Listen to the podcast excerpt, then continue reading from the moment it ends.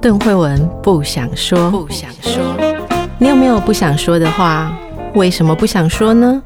说了伤感情，说了没人懂。那你知道吗？别人不想对你说的是什么呢？一起探索人与人之间的心理和潜意识。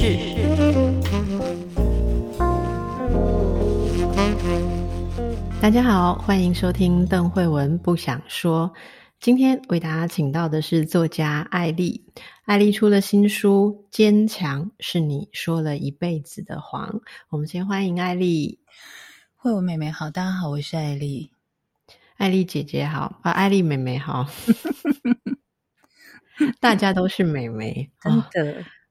艾莉，你知道吗？嗯、我看到你这次的书名的时候啊，嗯、我想问你的第一个问题是：是坚强是不是一个你很有感的话题？嗯、因为这应该不是第一本讲坚强的书。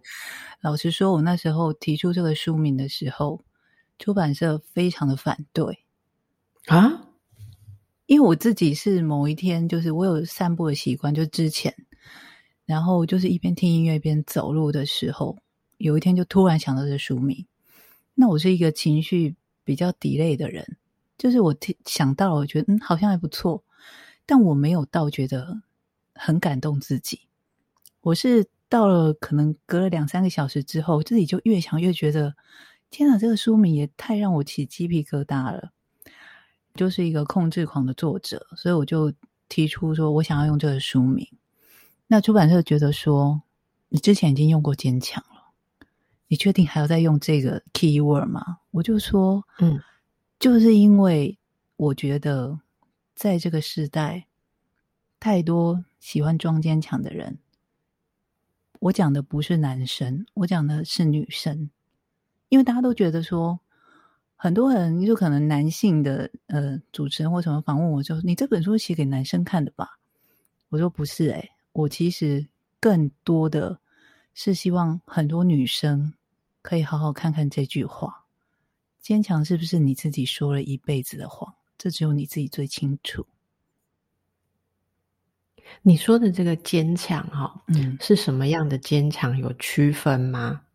我说的坚强，就是不管是外在，你觉得你必须要扛起很多事情，必须要自己一手包办所有生活上的大大小小的杂事之外。嗯还有，你心里面觉得说，我不能够示弱，我不能让让人家发现我是脆弱的，我必须要时时的展现我可以独当一面，我没有问题，我一个人生活也很好，等等的这些里里外外的所有的逞强，我自己觉得都是一种说谎。就是你这个谎，你可能当然不见得你是想要骗别人，我们最一开始想要欺骗的，其实都是自己，就觉得说，嗯。我这样讲久了，我自己就会相信我很坚强。我其实不太需要别人的帮忙。嗯。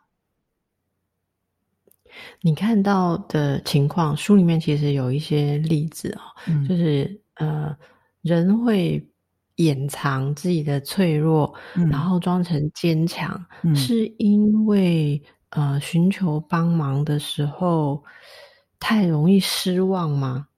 我觉得是诶。就是可能，也许我们小时候还没有那么知道说，我一定得要逞强，或者是一定要坚强，才能够在这个大人世界里面可以过得很好的的那个时候，也许我们试过要求助，但是可能被一些坏掉的大人狠狠的拒绝了。所以在很小的时候，你就觉得说，好吧，那既然我的求救不会被收到，不会被接收到，那我只好让自己试着懂事一点，去处理所有的问题，只好变成一个坚强的个性。你是一个懂事的人吗？哎，我真的是齁，我自己啊，就是前几年每到年底的时候，我可能就会跟大家分享说，我们来许一个愿，也不能说是许愿，就是说。给自己一个明年的人生课题。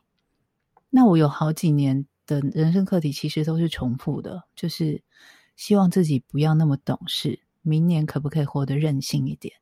然后一年又过去了，就是开出来的人生课题还是一样。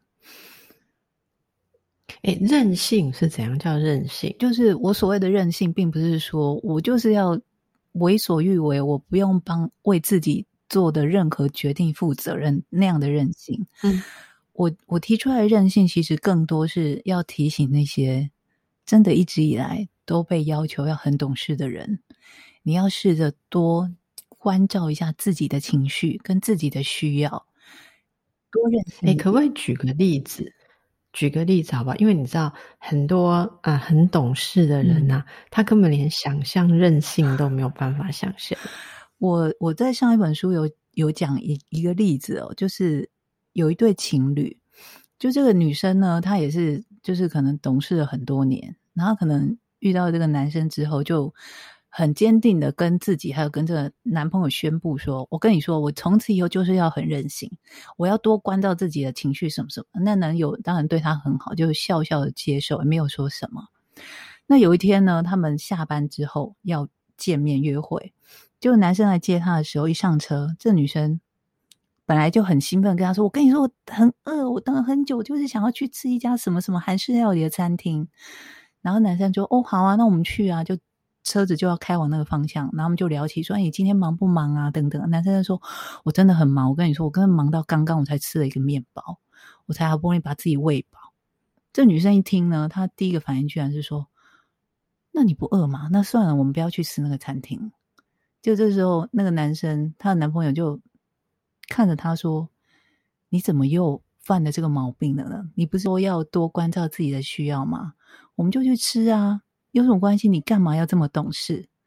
懂事的人呢，他就是会不由自主的去把自己的需求跟情绪都退到最后面，然后就去关照别人的需要，然后觉得说，我不能麻烦到别人，我要呃知道说，哦，这时候我应该要踩刹车，我不可以一直 push 他，不可以一直要求，这样的话就是太任性了。诶，那这样不好吗？久了真的不好诶，我觉得这样的情绪很容易累积到最后会，你知道，我们拿情侣之间当例子好了，就可能你常常要求说，我我我要忍，我要懂事一点，我不可以要求他这样子，那这样的我就是一个任性的女友，这样不行，那就等于是在一直压抑在自自己的情绪，你真正的需要跟一些可能你的怒气、嗯、或是你的嫉妒，就说哼。他跟女同事那么好，我才觉得没关系的。我很大方，你压抑久了，等到有一天你真的忍不住爆发的时候，男生就说：“你怎么那么情绪化？”殊不知，你这些都是你之前长日积月累以来忍下来的情绪，你只是在这一天爆发了。然后你前面懂事了那么多年，在这时候这一瞬间爆发的时候就被说任性了。那我觉得还不如一开始就不要那么懂事，情绪该抒发的时候就适时的抒发。你知道吗？我一直都跟你在这个话题上有很多的共鸣哦。那啊，因为我我记得我们上一次也聊过那个你之前的书，嗯、没有人应该坚强一辈子嘛哈、嗯嗯。那我这次看这本书的时候，我就问我自己说，隔了这么些年，在这个议题上有没有进步、嗯？我就问我自己，很像你刚刚说，每年有没有许个愿？有没有？啊、我我我有我有许我我不敢许愿说更任性一点，嗯、你知道吗？我我常常会许愿说。诶，可不可以在就是照顾别人跟照顾自己中间有一个更好的平衡？然后我每个听到的朋友都说废话，就说你这样许愿是不可能有任何改变的，因为你还是很在意那个平衡。可是像你刚刚你刚刚说的这个点哦，我觉得我我站在那样，我想象这样子一个人，嗯、你会不会觉得那个心里面的心路历程是这样哦？嗯我们也没有选择要做一个很懂事的人呐、啊，就是说我，诶、欸，你像说，不如一开始就任性一点哈、嗯，或者说怎么样？那那个任性不是很坏的任性。如果照你刚刚那样讲，只是不要太压抑自己。可是，可是我我觉得这个问题是说，诶、欸，奇怪，为什么别人一开始就可以任性？我们啊，我们就是一开始都任性都不被容许啊，我们才变这样嘛。我不是这样吗？啊、而且啊，你又。对啊，那我们现在要怎么调回去的问题、啊？这这件事最更吊诡的地方是在于说，如果一直以来都是非常任性而为，我们讲夸张一点，就是有公主病的人，他做的任何事情都被容忍了之后，有一天他突然懂事了，大家觉得就天哪，不得了了，天要下红雨，他这么变这么懂事，大家就感激涕零，觉得天哪，我这是呃八辈子的福才能够什么有有这个女人陪在我身边。但是如果一直以来很懂事的，你有一天突然任性，你就想说，你干嘛？你想怎样？为什么你变这样？你怎么变成这个这个样子？这是很不公平的一个对待。嗯、那所以我们是都应该要先坏一点？我觉得是，就是该坏的时候就要坏。你 最好做得到，你你要负责。你讲的话，你自己要做得到。写了八本书讲这件事情，最好要做得到。我跟你说，来，我们来看一下，你里面有一篇哦，嗯、第一章那个大人好难，嗯、像个孩子吧？嗯、哦，诶我、嗯、我问一下哈、哦，你又说要坏的刚刚好，嗯、然后讲完了之后，我心里觉得看得很爽快，坏的刚刚好之后，下一篇跟我说要继续当的，继续当个值得被善意对待的人。那你来跟我们听众朋友阐释一下这两个中间的奥妙，好不好？值得被善意。对，继续这样对待的人，是因为你知道，人世间有很多莫名其妙的事情，是根本不讲道理的。你不会知道说，为什么今天这个坏事会发生在你身上，你有不会知道说，诶，为什么今天你就比别人幸运？那我讲的为什么我会写这个故事，是因为它是真实的发生在我自己身上的的事情。就我在里面讲的一个故事是说，在某一年。我我我那时候住在一个很很高的楼层的一个大楼里面，然后我我就觉得说，嗯，有一天这件事真的是真实发生，我自己后来想起来都觉得无从解释，就是讲出来就知道我的年纪，就是某一天一个非常大的台风侵袭了台湾，然后我那天一个人在家，然后正在等待我最爱那时候最爱的。X X File 那个影集播出，你看那时候还没有那种随选的什么 Netflix 什么的，嗯、我们一定要乖。没有讲那么慢嘛？我印象是我以为你要说我在等我最爱的男人来按门。没有，我在看，就 我是要看 X File 没力耶。然后呢，他可能我忘记是某一天的什么几点播，我就很乖的坐在客厅上等。那时候我就不知道为什么，因为每次他要播的时候，我其实都是乖乖的坐在那边动都不动，一定要把它看完。那一瞬间，我不知道为什么。鬼使神差，我就起身了，走往厨房。我也不知道我为什么要站起来，为什么要离开。我一离开那个地方，窗型冷气就掉下来，掉在我坐的那个原本坐的地方。我那一瞬间真的傻掉你知道吗？我想说，我真的就看着那个空出来的黑洞在发呆，想说我现在怎么办？我现在怎么办？我是不是？然后我我记得那时候好像住在二十四楼，然后我想说我要下去求援。我要找管理员还是谁来帮我把那个洞补起来？不然这样吹一整晚，我要怎么办？因为台风夜，然后雨水就一直喷进来，然后整个客厅都湿了，就赶快拿什么布把它包起来之类。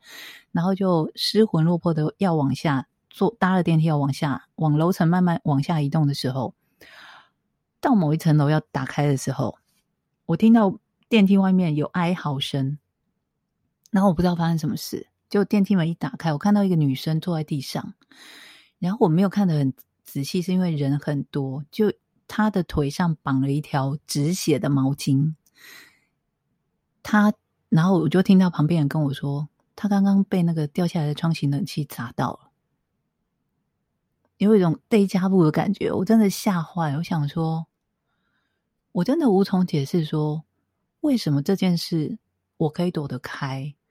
为什么会发生在他身上？我觉得人，因为我们之前常常会觉得说，有时候就觉得对这整个人世间心灰意冷的时候，就会吵着说，根本没有什么所谓的现世报，哪有什么现世报？你看那些坏人还不是活得好好的？但是推销这件事，再回归到我们自己身上的时候，我就会相信说，我们继续做一个良善的人，真的不是为了说你希望有个好报。你可能就是希望说，嗯，每天夜晚我可以安安稳稳的睡在我的床上，就是一种幸福了。尤其又对照到现在的疫情，大家就会更加觉得这人世间的无常，真是完全的无从解释。那所以还是要好，嗯，我觉得，因为你不会知道说这世间的所有的力量，他们怎么样在巧，怎么样在角力，说我要不要决定这件事发生在你身上，会不会是因为？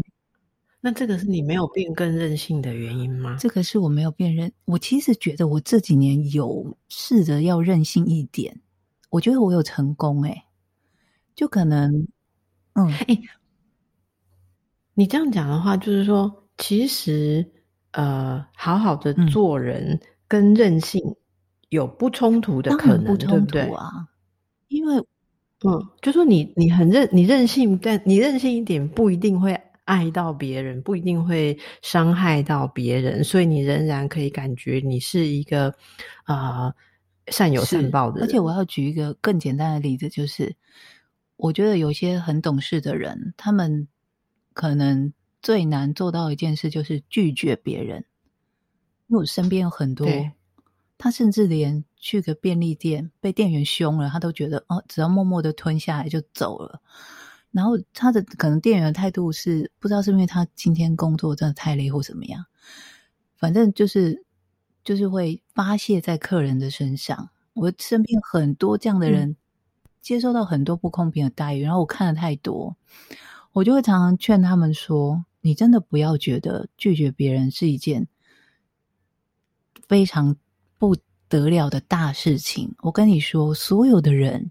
他在开口要求你的时候，他心里其实都做好了被你拒绝的心理准备，只是他在赌，嗯，他在赌你会比他不好意思，嗯、他在赌说，嗯，我只要脸皮再厚一点，我再装傻一点，这个人应该就会答应我。那你为什么要让有这种侥幸心态的人得逞呢？然后让把自己搞得压力很大，嗯、然后别人的责任都变成你的责任。嗯嗯，我很同意，可以互相要求，但是每个人都可以拒绝。那什么叫坏的刚刚好？坏的刚刚好呢？就是当然也通指在所有的关系对应上面。